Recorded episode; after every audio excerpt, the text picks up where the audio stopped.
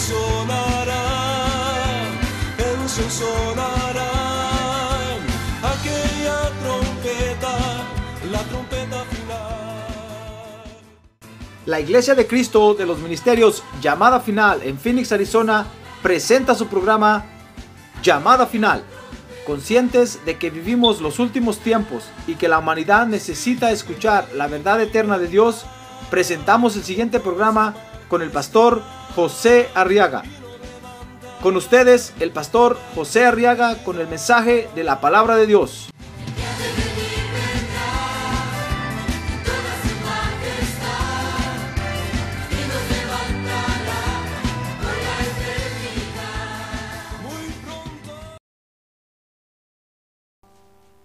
que le trajeron a Jesús un paralítico echado en una camilla. Y Jesús, viendo la fe de ellos, dijo al paralítico, anímate. Óigale, óigale, oiga lo que le dijo al paralítico, hermano. Anímate, hijo. Tus pecados te son perdonados. Oiga lo que le dijo al paralítico. ¿Qué espera usted que el Señor le diga esta noche, hermano? Tal vez usted está esperando que el Señor le diga, aquí está tu trabajo,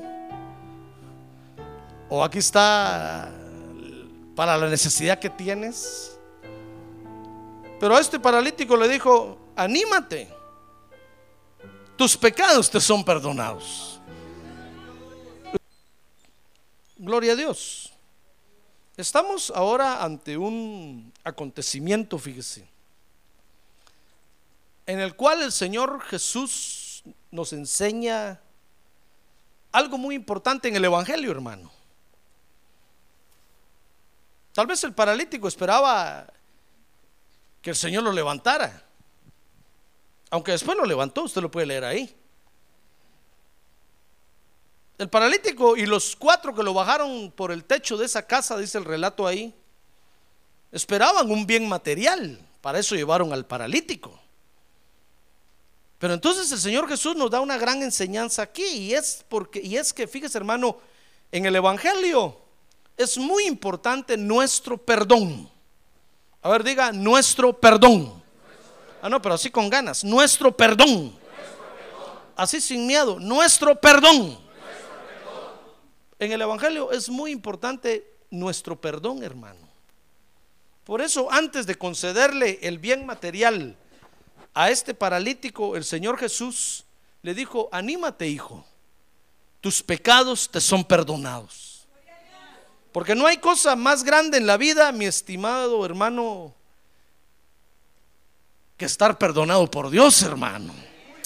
Que es estar en paz con Dios.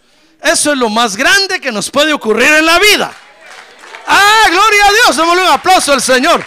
Gloria a Dios es lo más grande que nos puede ocurrir en la vida. El perdón de nuestros pecados, hermano. ¿De qué sirve? El Señor Jesús eh, dijo en cierta oportunidad, ¿de qué sirve que alguien se gane todo el mundo y haga grandes cosas si al final pierde su alma? Si al final se da cuenta que nunca alcanzó el perdón de Dios, hermano. Más que cualquier bien material, más que cualquier cosa en la vida, lo más importante es el perdón de nuestros pecados, hermano. Por eso quiero que vea conmigo hoy que nuestro perdón en el Evangelio es muy importante. Porque con el perdón, fíjese hermano, Dios puede sanar muchos males en nuestra vida. Cada vez que el perdón interviene, muchos males son echados fuera. Muchos males, nos libera Dios de muchos males cada vez que hay un perdón de por medio. Por eso es muy importante el perdón. Fíjese que perdón es el olvido por parte de la persona perjudicada de una ofensa recibida. Eso es el perdón. O sea que aquellos que dicen, yo perdono, pero nunca olvido, realmente no han perdonado. Porque dice el diccionario que perdón, oye, esto lo dice el diccionario corriente, es el olvido por parte de la persona perjudicada de una ofensa recibida. O sea que el perdón, hermano, es olvidar la ofensa. A ver, diga, perdón es olvidar la ofensa. A ver, dígale que tiene a un lado, yo lo perdono, hermano. Dígale, yo lo perdono. Eso es perdón, ¿se da cuenta? ¿Con qué razón el perdón en el Evangelio es muy importante, hermano? Porque fíjese que todo comenzó en nuestra vida realmente el día cuando el Padre Celestial nos perdonó. Amén. ¿Se acuerda usted cuando el Señor lo perdonó a usted? ¿Se acuerda cuando el Padre Celestial lo recibió y lo perdonó? Dice Efesios capítulo 1, verso número 7, que en Él, está hablando de Jesucristo, dice, tenemos redención mediante su sangre, el perdón de nuestros pecados, según las riquezas de su gracia. Mire, en Jesucristo nosotros encontramos el perdón de Dios, hermano. Y fue por pura gracia, dice ahí. No tuvo que pagar usted dinero, no tuvo que pagar indulgencias, no tuvo que dar dinero para, para que lo perdonaran. Fue por pura gracia. Esa fue la obra que el Señor Jesucristo vino a hacer a la cruz del Calvario. Para que ahora usted y yo podamos encontrar el perdón de Dios por medio del sacrificio que Jesucristo hizo en la cruz del Calvario. Y dice la Biblia que los pecados, dice Miqueas 7:19, que los pecados los lavó, los lanzó a lo profundo del mar. Dice Miqueas 7:19, volverá a compadecerse de nosotros. Hollará nuestras iniquidades, sí. Arrojarás a las profundidades del mar todos sus pecados. Porque Dios nos perdonó y se olvidó, hermano.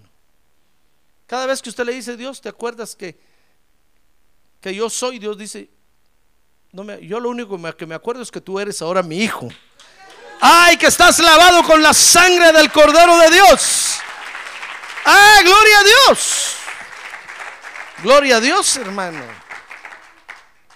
Fíjese que, que todo comenzó cuando el Padre Celestial nos perdonó. Entonces comenzamos usted y yo una nueva relación con Dios, porque nacimos de nuevo. Pero todo fue producto del perdón, hermano. Si no hubiera habido un perdón de por medio, no hubiéramos nacido de nuevo. No estaríamos aquí adorando a Dios.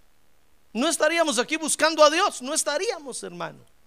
Estaríamos en cualquier lado ahorita menos con el deseo de buscar y adorar a Dios.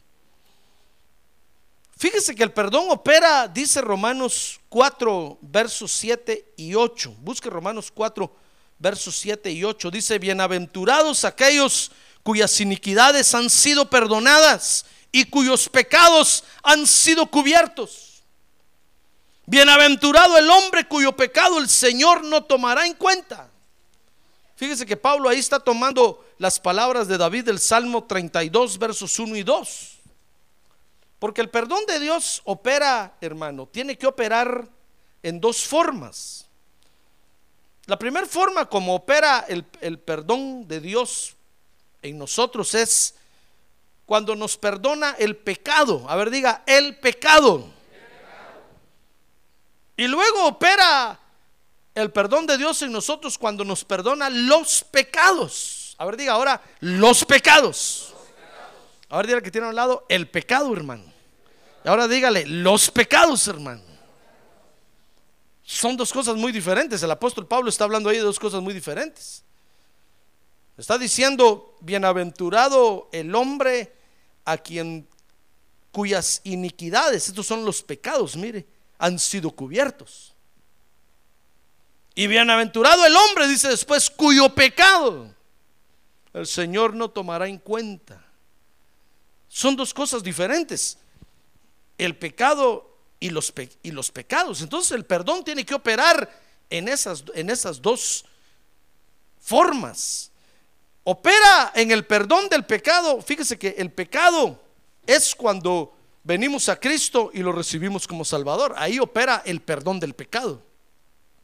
Cuando usted vino a Cristo la primera vez y lo aceptó como Salvador y se arrepintió de sus negros pecados, el Señor le perdonó el pecado. Ahora, el pecado, fíjese, es lo que Adán nos transmitió cuando nacimos aquí en la tierra.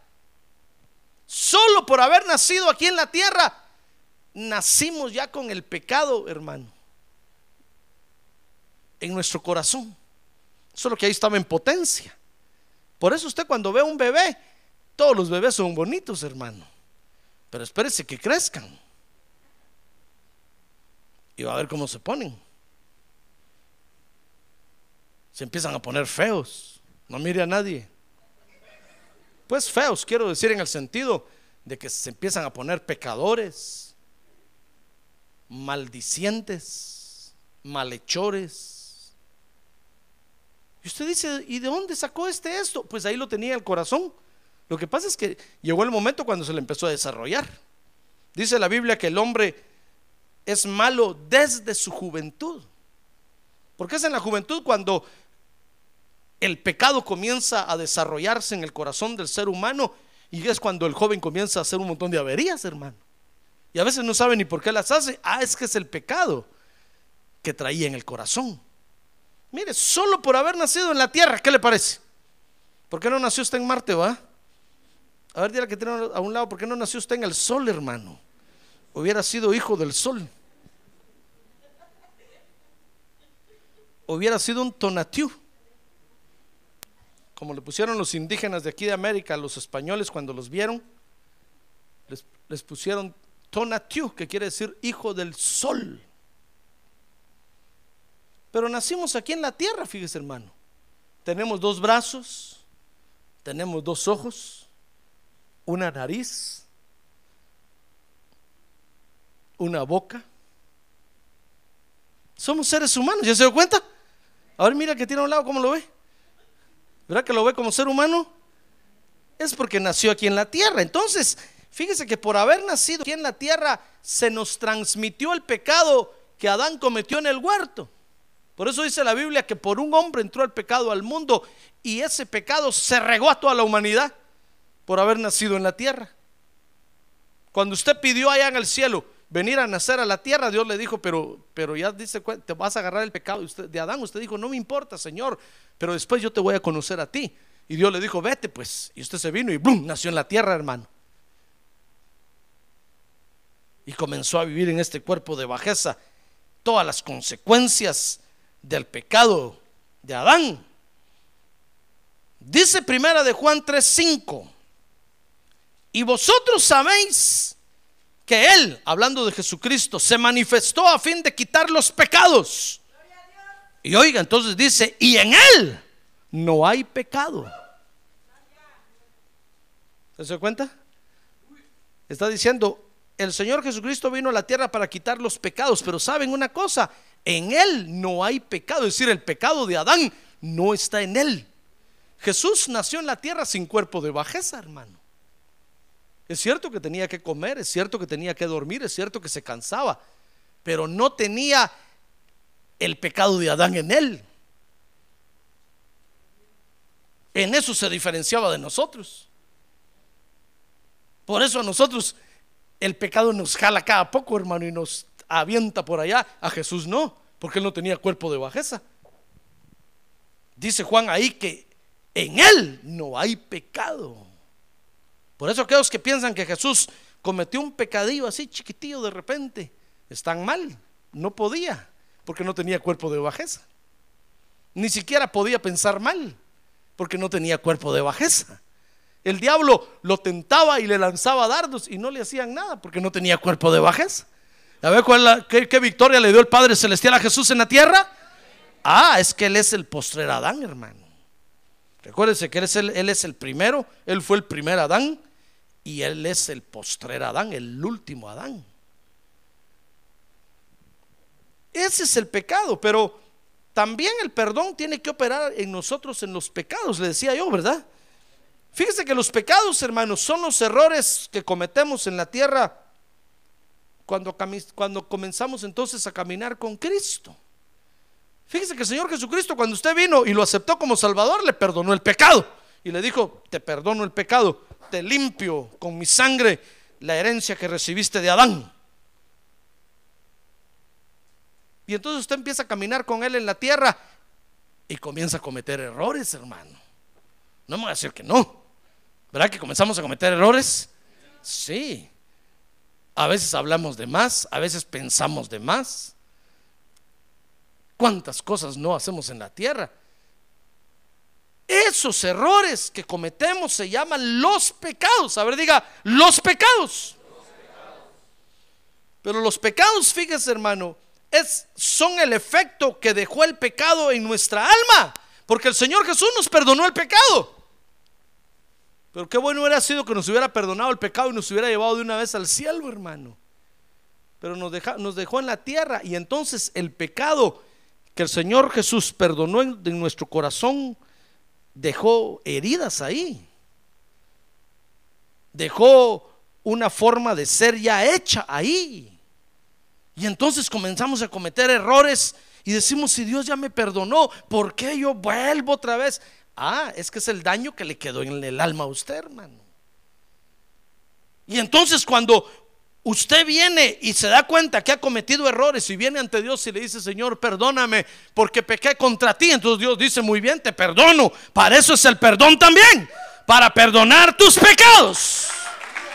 Ah, gloria a Dios. Gloria a Dios. Gloria a Dios. Y sabe, Dios ya no lo mira a usted con culpa, porque Él ya le perdonó el pecado, hermano. Fíjese que el pecado, el pecado es la maquinita de hacer pecado que teníamos nosotros en el corazón. Teníamos ahí adentro una maquinita de hacer pecado. Y eso generaba los pecados en nosotros, en el mundo, hermano. De ahí salían todos los pecados. Pero entonces, ¿sabe qué hizo Dios cuando aceptamos a Jesús como Salvador? Nos sacó la maquinita del corazón. Y ahora ya no somos máquinas de hacer pecado. Pero se quedó dañada nuestra alma, hermano. Nuestra alma se quedó acostumbrada a dormir más de la cuenta. Se quedó acostumbrada a haraganear. Se quedó acostumbrada, acostumbrada, y a cuántas cosas no se quedó acostumbrada el alma, hermano. Y entonces comenzamos a cometer errores y errores, pero eh, el perdón de Dios opera en nosotros también. Por eso para Dios es fácil perdonarlo a usted, porque usted ya no tiene la maquinita de hacer pecado, sino que es el daño que le quedó adentro. Lo que empieza a salir y a manifestarse. Y entonces el Señor viene y le dice, muy bien, te perdono y te voy a sanar, no tengas pena, te voy a liberar, te voy a limpiar de toda mancha. Ah, gloria a Dios. Gloria a Dios. Gloria a Dios. Ya ve cómo opera el perdón. Opera perdonándonos el pecado y opera perdonándonos los pecados. Para, para Dios es fácil perdonarnos ahorita nosotros los pecados, hermano, porque tuvimos el valor de entregarle la maquinita de hacer pecado. Mire usted cuánta gente tiene el valor de hacer eso, hermano. Pocos. Solo usted y yo. ¿Ya se cuenta que somos pocos? A ver, mire para su lado. ¿Ya ve que somos pocos? Ah, porque ¿quién quiere entregar esa maquinita, hermano? Ah, si, por, si, por, si con esa maquinita hacen dinero. Si con esa maquinita consiguen todo lo que quieren. Nadie quiere entregar la maquinita de hacer pecado. Cuando usted los evangeliza, le dice, ¿quiere aceptar? Dice, no, no, no, muchas gracias. No, yo, te, yo quiero seguir haciendo pecado. Es mi forma de mantenerme en la vida. Pero un día usted y yo le entregamos eso al Señor, le dijimos, Señor, toma, ya no quiero ese asunto, ya me hastió. El Señor nos perdonó. Y el daño que quedó ahora en nuestra alma, hermano, ahora el Señor también nos perdona. Amén. Por eso hay que estarse arrepintiendo, hermano. Por eso dice la Biblia, no digas que no tienes pecado, porque si dices que no tienes, haces a Dios mentiroso, porque Dios sabe que está dañada tu alma todavía. Es cierto que Él ya te perdonó, pero tu alma está dañada y te hace cometer errores. Ahora, debido, fíjese entonces, al daño que quedó en nuestra alma, hermano, tenemos que practicar el perdón, no solo pedirle perdón a Dios, sino que tenemos que practicar el perdón entre nosotros también. Si, si el perdón del pecado como por ejemplo creen los bautistas, los presbiterianos, los metodistas, hubiera sido la solución de todo, entre nosotros ya no nos ofenderíamos, hermano. Ya no cometeríamos errores. Pero no es así. Nos ofendemos entre nosotros, ¿sí o no? Sí, ya ve. A veces sin querer queriendo. Nos ofendemos. Pero es por el, el mal que quedó en nuestra, el, el daño que quedó en nuestra alma, hermano.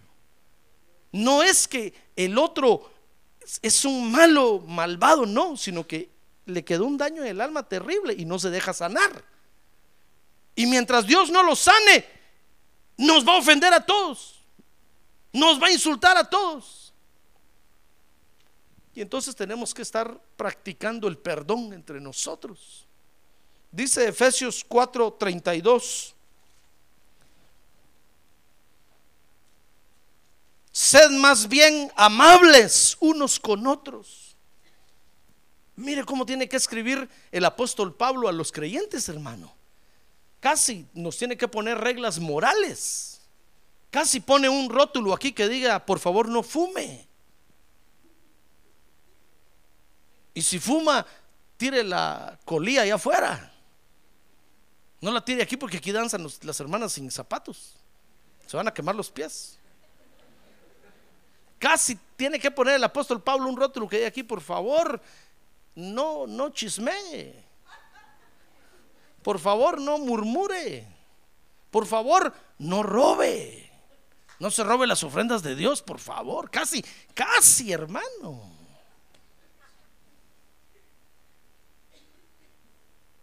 Casi nos tiene que dar reglas, enseñar reglas de conducta, reglas de moralidad, hermano. Y eso en la iglesia ya no cabe.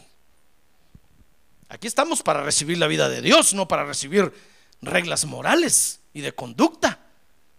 Eso lo enseñan allá afuera. Y si no lo aprendió, la policía se lo va a enseñar, hermano.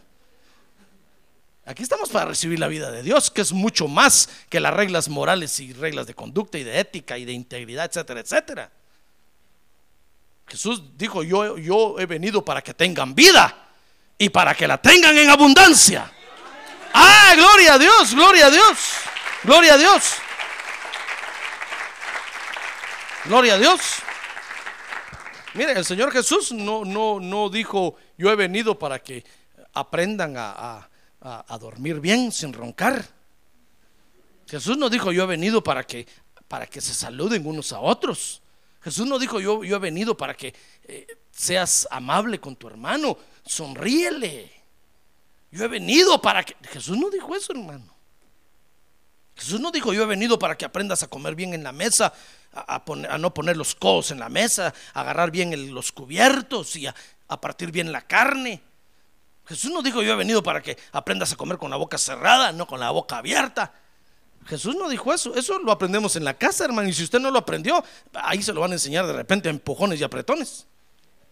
Jesús dijo, yo he venido para que tengan vida.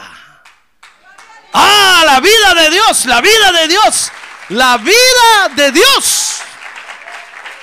Ah, gloria a Dios, hermano. Si, si de, de ribete o de pilón, como dicen ustedes, aprendemos esas otras cosas, gloria a Dios, hermano.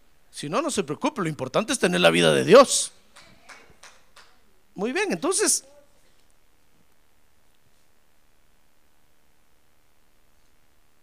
tenemos que estar practicando el perdón entre nosotros. Debido al mal. Y, entonces dice Efesios 4:32, ahí estábamos, ¿verdad? Dice el apóstol Pablo, sed más bien amables unos con otros. Tenemos que, tenemos que saber, hermano, que nuestra alma está dañada, hombre. ¿Reconoce usted o no lo reconoce? A ver, pregúntele a que tiene a un lado, ¿reco- ¿lo reconoce usted o no lo reconoce? Porque hay quienes no lo reconocen, hermano y se portan como se les da la gana. No, hermano, reconozca que su alma está dañada. Es cierto, Dios ya lo perdonó, pero no lo ha perfeccionado. Entonces reconozca que su alma está dañada, hermano. Reconozca que a veces nos levantamos con el pie izquierdo y con la cachucha al revés. Que no le queremos hablar a nadie reconózcalo. Reconózcalo, hermano. Y entonces dice la Biblia, por favor, sea amable con los otros. ¿Qué te cuesta? ¿Qué culpa tengo que tengas tu alma dañada, hermano? Yo también la tengo dañada. Si a usted el diablo lo zarandeó más en el mundo que a mí, ¿qué culpa tengo yo? E, e, era porque usted necesitaba ser zarandeado más que yo. Si no, no hubiera visto a Cristo. Su santo era sangoloteo. Los sangolotearon más allá afuera, hermano. Y con usted barrieron, trapearon y limpiaron y sacudieron. ¿Qué culpa tengo yo? Es porque si no, usted no hubiera visto a Cristo. Tal vez conmigo no. A mí, porque a mí solo Dios me hizo así. Yo con mucho gusto me fui con él, hermano. Pero a usted Dios lo hubiera hecho así, ni lo hubiera visto. Entonces Dios dijo al, diablo, por favor, agárralo y dale duro. Y sangolotealo bien. Que todos se paseen en él, que todos abusen de él o de ella, que todos se paren sobre él sobre ella, que lo machuquen bien. Después se levantó usted todo y vio a Cristo en la cruz del Calvario, hermano. ¡Ah, gloria a Dios! Y vino a la iglesia y ahora estamos aquí. ¡Ah, gloria a Dios! ¿Se dio cuenta? A ver, entonces, entonces, ¿por qué va a estar aquí todo resentido así? Diciendo es que yo, todo lo que sufrí, estos no han sufrido nada. Dele gracias a Dios, hermano, que vio a Cristo. ¿Se da cuenta? Entonces, reconozca que su alma, nuestras almas están dañadas y entonces seamos amables unos con otros, hermano. Dice ahí, sed más bien amables unos con otros, Efesios 4:32, misericordiosos, perdonándoos unos a otros, así como también Dios os perdonó en Cristo. Ya ve, tenemos que practicar el perdón entre nosotros, hermano. Así como Dios nos perdona, tengamos misericordia de los demás. Cuando usted vea a, al- a algún creyente aquí en la iglesia malhumorado, trompudo, feo, orejudo, téngale misericordia, hermano. Téngale misericordia y dígale usted, es que tu alma está dañada, hermano. Igual como la mía. ¿Acaso no cuando usted está así Dios lo perdona? No le digo que cometemos errores y venimos a Cristo y Cristo nos perdona, hermano. Y nos dice, sí, te perdono y, y y- y- y me comprometo hoy contigo a- a sanarte. Entonces tenemos que practicar el perdón entre nosotros. Dice Marcos 11, 26, que si no practicamos el perdón, oiga lo que dice Marcos 11, 26, pero si vosotros no perdonáis, tampoco vuestro Padre que está en los cielos perdonará vuestras transgresiones. Es que qué bonito es, venir a la iglesia y que Dios nos perdone. Es lo más hermoso que hay. Le acabo de decir yo a usted que es lo más hermoso que nos pudo haber pasado, hermano. Encontrar el perdón de Dios y hacer las paces con Dios. Eso es bonito. Pero entonces tenemos que reconocer que tenemos el alma dañada y tenemos que perdonar a los demás también. Porque si no, entonces Dios va a decir, no, este no ha entendido. Este que, de al pelo quiere que yo solo le dé y le dé y no es capaz de perdonar a los que están con él. No es capaz, no es capaz de soportarlos y aguantarlos. No, hermano. Por eso dice ahí, si no, si vosotros no perdonáis, tampoco vuestro Padre que está en los cielos perdonará vuestras transgresiones. Porque Dios, ¿sabe usted que Dios nos está viendo, verdad? Y si usted no pone en práctica lo que ha recibido, si no lo, da, Dios va a decir, ya no te doy. Porque no, no, no has entendido el propósito de que yo te perdone. Entonces tenemos que poner en práctica el perdón entre nosotros, hermano. Así es como opera el perdón. Amén. Ahora, nuestro perdón entonces en el Evangelio es muy importante. Dice Lucas 1.77, que es muy importante. Oiga lo que, le, dijeron a Juan el Bautista. Dijeron de Juan el Bautista, Lucas 1.77, que Juan el Bautista estaba para dar a su pueblo el conocimiento de la salvación. ¿Por qué? A ver, todos juntos lean, hermano. ¿Por qué? Por el perdón de sus pecados. Mire, en el Evangelio nuestro perdón es muy importante porque, porque a través del perdón de nuestros, de nuestros pecados alcanzamos la salvación, hermano. Si alguien no es perdonado por Dios, no es salvo. No nace de nuevo. La puerta para entrar a la salvación es el perdón de nuestros pecados, hermano. Mire, eso era lo que comenzó Juan el Bautista a enseñar, a traer el conocimiento, dice, de la salvación. ¿Dónde comienza la salvación? Juan el Bautista, ¿dónde comienza? Por el perdón de tus pecados. Por eso es importante en el Evangelio nuestro perdón. Por eso tenemos que estar buscando el perdón de Dios, hermano. Porque es muy importante estar en paz con Dios. Yo no sé qué le pasaría a alguien, a algún creyente, si se muriera en pecado. No sé. No me pregunte. Pero algo diferente a aquel creyente que se murió perdonado por Dios le tiene que pasar.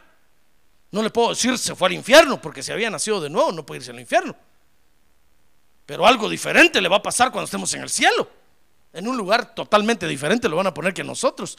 Si en caso morimos y morimos perdonados, hermano. Por eso es importante alcanzar el perdón con Dios. No solo el perdón del pecado, sino que el perdón de nuestros pecados, hermano. Por eso yo insisto en que cada santa cena debe ser obligatorio que usted esté aquí para pedirle perdón a Dios, hermano. Pero si usted no le da importancia a eso y cabal el día de la Santa Cena se va al parque, se va con la familia, se va a otro lado, y entonces, hermano, ¿en qué estamos? Si, ah, pastor, pero ahí el otro mes la tomo. ¿Y si se muere medio mes? Y no alcanzó a ponerse en paz con Dios. Qué tristeza, hermano. ¿Se da cuenta? Tenemos que alcanzar el perdón de nuestros pecados. Por eso el Señor, el, Señor el Señor Jesús, perdón, dejó la Santa Cena. Sabe, la dejó como una orden para nosotros. No dijo si quieres tomarla o cuando quieras tomar. No, dijo, háganlo el bautismo en agua y la Santa Cena son las únicas dos órdenes que dio el Señor. Todo lo demás, si quiere lo hace, si quiere no lo hace. Pero esas dos cosas las tiene que hacer. Es ley. Porque a través de la Santa Cena alcanzamos el perdón de nuestros pecados, hermano. Va a decir, no, yo me arrepiento en mi casa, hermano. Yo le pido perdón. No es así. El Señor no dijo eso. El Señor no dijo, ahí en tu casa, ponte de rodillas y pide perdón. No. El Señor Jesús dijo, todas las veces que coman este pan y todas las veces que tomen esta copa, están renovando el pacto conmigo. Están alcanzando el perdón de sus pecados. Usted puede venir hoy y decir, pastor, yo me reconcilio con Dios, me siento pecado. Está bueno, pero no va a alcanzar realmente el perdón de los pecados hasta que tome la Santa Cena.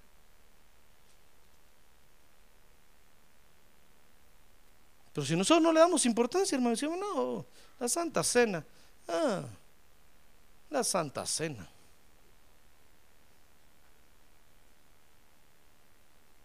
Y no le da importancia. Usted no está alcanzando el perdón de sus pecados. Usted se está engañando, hermano. Muchos no toman y dicen, no, es que si la tomo me va a caer un juicio.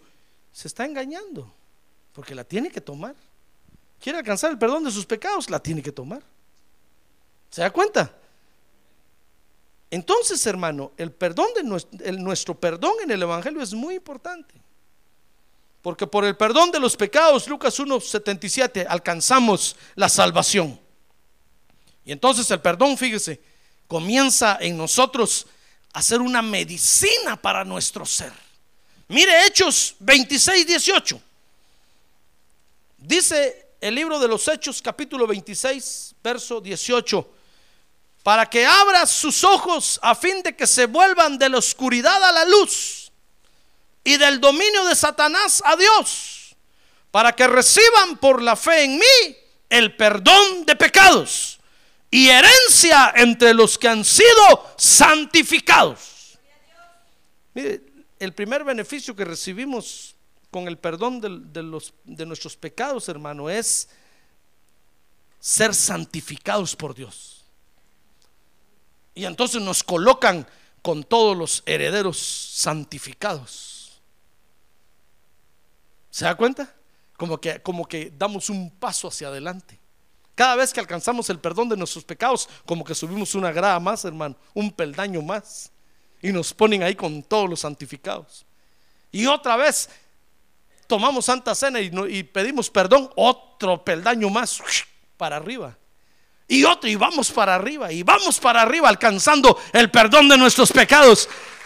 Ah, nos colocan con, los herederos santificados. ¿Se da cuenta? Sí, aunque usted no lo crea, así es, hermano. Así es. Dice Hechos 3:19. Que es- mire, di- Hechos 3:19 dice, por tanto, arrepentíos y convertíos para que vuestros pecados sean borrados, a fin de que tiempos de refrigerio vengan de la presencia del Señor. Mire, es que es medicina para nuestro ser, hermano. No solo, fíjese, somos santificados, sino que tiempos de refrigerio vienen para nuestro ser. Ay, hermano. Cada vez que yo tomo Santa Cena el lunes me levanto como renovado, fíjese. Como que fuera borrón y cuenta nueva, hermano. Digo yo, una nueva etapa con Dios, una nueva jornada, tiempos de refrigerio. Tiempos de refrigerio. Ahora, pero si usted toma Santa Cena y vive en desierto y ya casi se muere en el desierto, hermano, usted no- realmente no está, alcanzando, el perdón de Dios. Cuando uno alcanza el perdón de Dios, hermano, tiempos de refrigerio vienen para uno. Realmente los cultos después de cada Santa Cena deberían de ser unos cultos terribles, hermano. Porque hemos alcanzado el perdón de Dios, terminó esa etapa y comenzamos la otra. Mire, por eso hay algunos que cada domingo toman Santa Cena. Porque al lunes comienzan una nueva etapa y, y ya el sábado casi arrastran los pies, hermano. Y el domingo toman Santa Cena y al lunes vuelven otra vez. Porque cada semana alcanzan el perdón de sus pecados, alcanzan el perdón de sus pecados. Nosotros lo hacemos una vez al mes porque consideramos que el pueblo de Dios no aguanta un trajín así, hermano. Pero si usted no se siente renovado, sino que se siente que va para abajo y cada vez más para abajo, es porque realmente no está alcanzando el perdón de Dios. Se está engañando usted. Dios lo quiere perdonar. ¿Sabe, sabe usted que Dios lo quiere perdonar? Sí, Dios lo quiere perdonar, hermano, pero usted no quiere arrepentirse. Ahí está el Señor esperando con el perdón. Y usted solo se acerca y, el Señor le dice, What happened?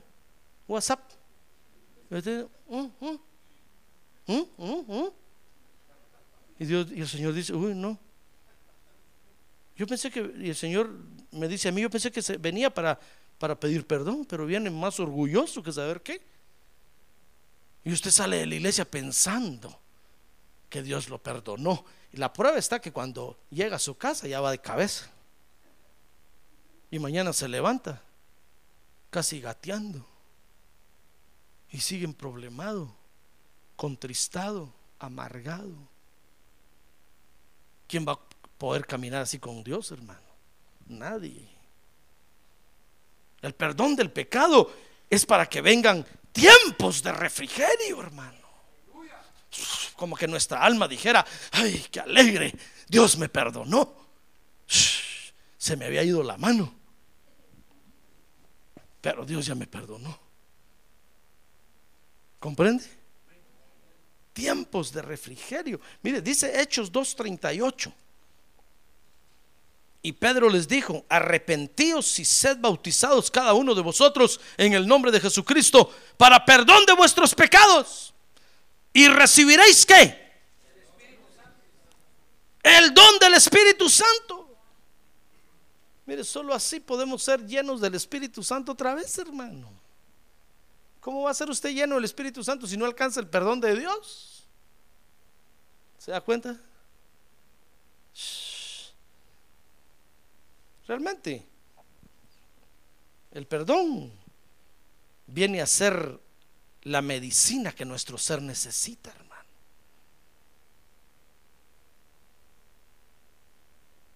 Mire, a veces nos estresamos nosotros, a veces nos cansamos, nos fatigamos, pero es porque no alcanzamos el perdón de Dios, hermano.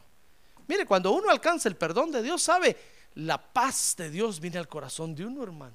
Y entonces se tiene que acabar el estrés, se tiene que acabar el cansancio, se tiene que acabar la agonía, se tiene que acabar todo. Porque usted alcanzó la paz con Dios otra vez. Pero ¿por qué sigue usted de estrés en estrés, de estrés en estrés? Porque no alcanza el perdón de sus pecados. La única, el único remedio para que nuestra alma descanse es entrar en el sabbat de Dios, en el sábado de Dios, que es la paz de Dios, hermano. Pero si no lo alcanzamos, no vamos a llegar muy lejos. Vamos a tronar. Vamos a tronar. Porque nadie va a aguantar. Nadie va a aguantar. Entonces, debemos de buscar el perdón de nuestros pecados para nuestro beneficio. Amén. Para nuestro beneficio. Dice primera de Juan 1:9, porque solamente así seremos limpiados de toda maldad, hermano. Lea primera de Juan 1:9 dice, si confesamos nuestros pecados, él, Jesucristo, es fiel y justo para perdonarnos los pecados. ¿Y para qué? Ah, no, usted, no, hermano. Así como usted, yo tiro la Biblia ahorita. Qué tristeza para un predicador que la gente responda.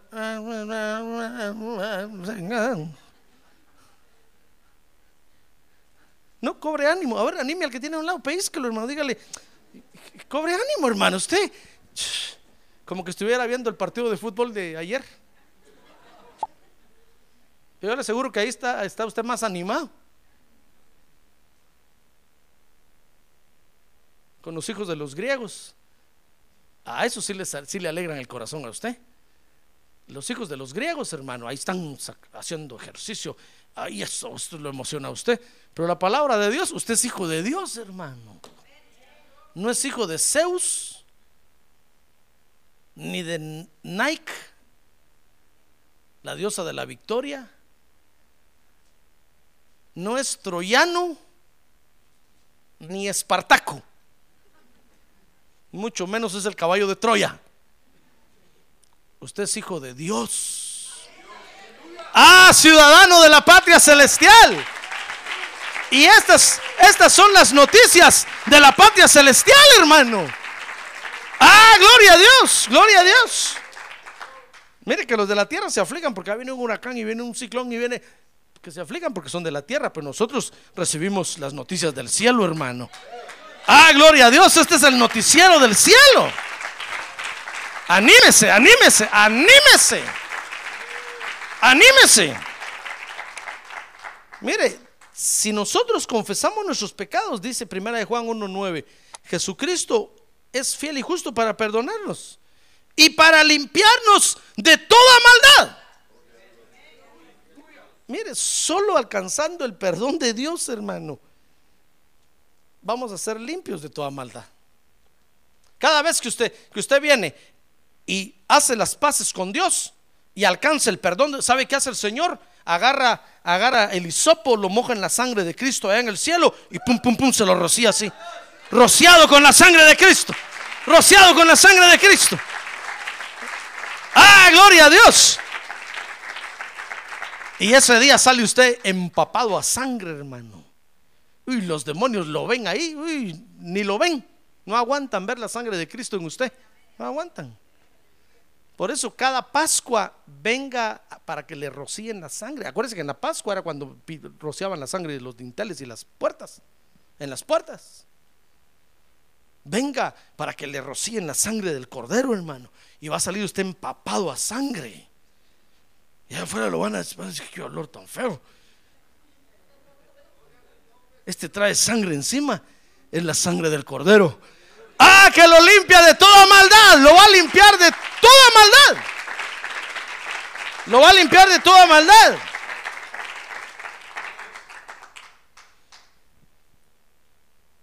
Mire, por eso es importante el perdón en el Evangelio. No solo porque alcanzamos la salvación, sino porque dice Santiago 5:20 que cuando perdonamos a nuestros hermanos, hermano, ¿sabe, ¿sabe qué sucede cuando perdonamos a los hermanos? Los cubrimos. Mire Santiago 5:20. Se lo voy a leer aquí, dice, sepa que el que hace volver a un pecador del error de su camino, salvará su alma de muerte y cubrirá multitud de pecados. Mire, cada vez que usted perdona, alguien se le acerca, le dice, mi hermano, perdóneme por favor, porque eh, lo ofendí o yo siento que usted tiene algo contra mí, y usted le dice, te perdono. ¿Sabe qué está haciendo ahí? Haciéndolo volver de su error y está cubriendo multitud de pecados, hermano. ¿Sabe cómo lo ve Dios a usted? Como ve a Jesucristo el redentor, lo ve usted como un redentor, cubriendo multitud de pecados. Por eso esta noche yo los perdono todos juntos ustedes, hermano. Les tiro el manto a todos ahorita aquí, de un solo. Por eso perdone. Cuando usted perdona, está cubriendo multitud de pecados, hermano. Por eso es muy importante el perdón en el Evangelio cubrimos a los hermanos. Y entonces el perdón, fíjese que usted ministra, viene a ser medicina para nosotros y para nuestros hermanos. Dice Santiago 5:16. Por tanto, confesaos vuestros pecados unos a otros. Ya ve. Si usted tiene algo contra alguien, va a decirle, hermano. Dígale, mire, hermano, yo tengo esto contra ti y estoy dispuesto a perdonarte y a que me perdones. Si confesamos nuestros pecados unos a otros, Santiago 5:16, y oramos unos por otros, entonces vamos a ser sanados. Por eso es importante el perdón, porque cuando nosotros lo practicamos, hermano, es medicina para la iglesia. Alcanzamos sanidad, alcanzamos sanidad. Pero ¿por qué hay tantos enfermos? Porque no perdonan. Y mientras usted no perdone, va a seguir enfermo. Y peor se va a poner y se puede morir así por no perdonar.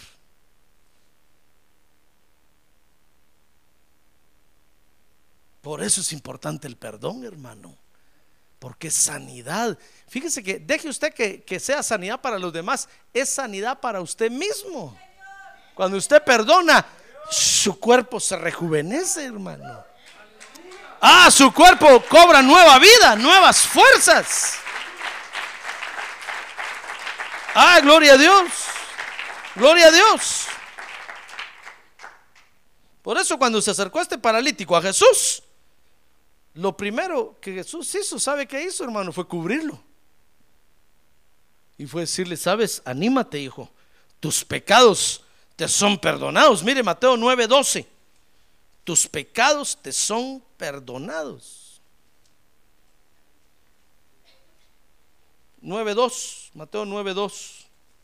Y le trajeron un paralítico echado en una camilla y Jesús viendo la fe de ellos dijo al paralítico, anímate, hijo, tus pecados te son perdonados. Porque hermano, en el orden de Dios, fíjese, lo primero es el perdón de los pecados. Si no, no hay trato. Si no, no hay nada. Lo primero es el perdón de los pecados. Por eso le dijo a este, sabes, te perdono tus pecados. Y todos empezaron a murmurar y a decir, ah, eso quién no lo hace. Hasta el Papa lo hace allá en Roma. Llevándole dinero, lo perdona a uno y lo mete a uno al cielo. Y si usted le da más, lo canoniza de una vez.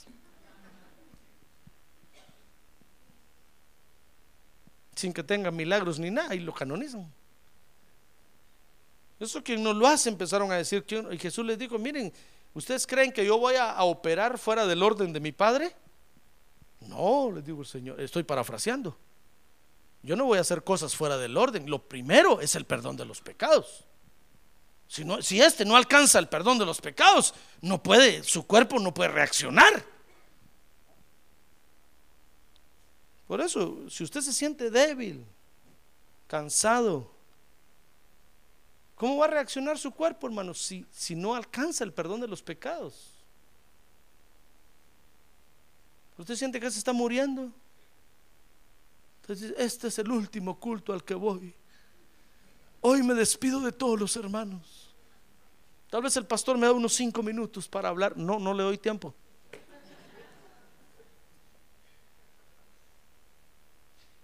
¿No será que no ha alcanzado el perdón de sus pecados? ¿Cómo va a reaccionar su cuerpo, hermano? ¿Se da cuenta? El cuerpo, nuestro cuerpo se traba cuando no alcanzamos el perdón de los pecados. Usted ya no piensa bien, se le comienza a sobar la chaveta, se le comienza a sobar el clutch,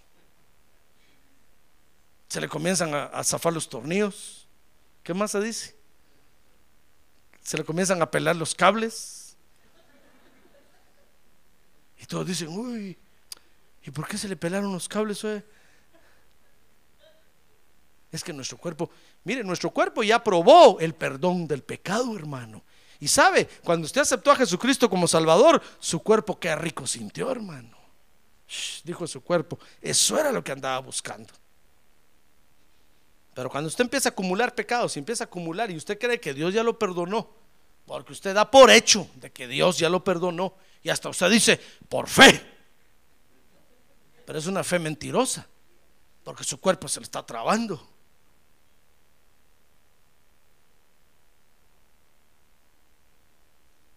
Pues yo no digo que no hay enfermedades por otras razones, claro, hemos estudiado que hay enfermedades por muchas razones, pero una buena parte es porque no alcanzamos el perdón de nuestros pecados, hermano.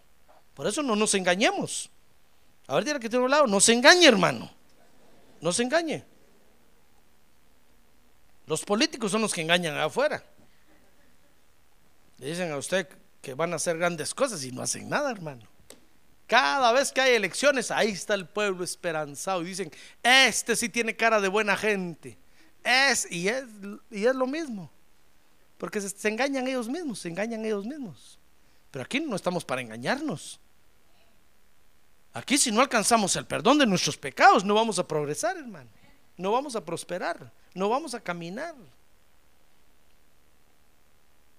Entonces Jesús les dijo, ¿sabes, sabes, paralítico? ¿Quieres que te sane? En otras palabras, entra en el orden de Dios. Primero, tus pecados te son perdonados.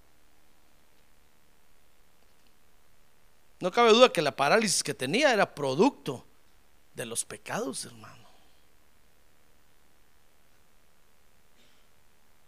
Estaba todo engarrotado. Y quería una sanidad. Señor, le ¿cómo te voy a sanar? Si el origen de tu enfermedad es que no has alcanzado el perdón de tus pecados. Y entonces dice Mateo 9:6 que entonces vino la sanidad del cuerpo. ¿Ya ve qué fácil? Dice, pues para que sepáis, les dijo el Señor a los que estaban hablando ahí, que el Hijo del Hombre tiene autoridad en la tierra para perdonar pecados. Entonces le digo al paralítico, levántate, toma tu camilla y vete a tu casa. Y él levantándose se fue a su casa. Ah, gloria a Dios. Gloria a Dios. Usted era pastor, pero aquí no hay ningún paralítico, todos caminamos, pero hay muchos engarrotados espiritualmente, hermano. Hay muchos engarrotados financieramente, hay muchos engarrotados con enfermedades, hay muchos engarrotados en sus casas, hay muchos engarrotados en el trabajo, que no pasan de sope a gavilán nunca, hermano. Y están diciendo, ¿qué será que no paso de sope a gavilán? ¿Qué será que, como dicen, ah, salgo de Guatemala para caer en Guatepeor? ¿Qué será que me agarra la migra aquí, me agarra la migra allá? Aunque me visto de verde, me agarra. están engarrotados. Y no van a salir de ese engarrotamiento hasta que alcancen el perdón de sus pecados, hermano. La sanidad viene cuando uno alcanza el perdón de los pecados. ¿No será que está engarrotado usted hoy?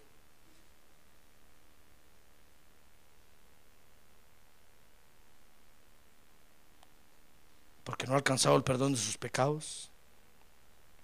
Bueno, en el Evangelio yo termino diciéndole esto, hermano. Miren, el Evangelio es muy importante nuestro perdón.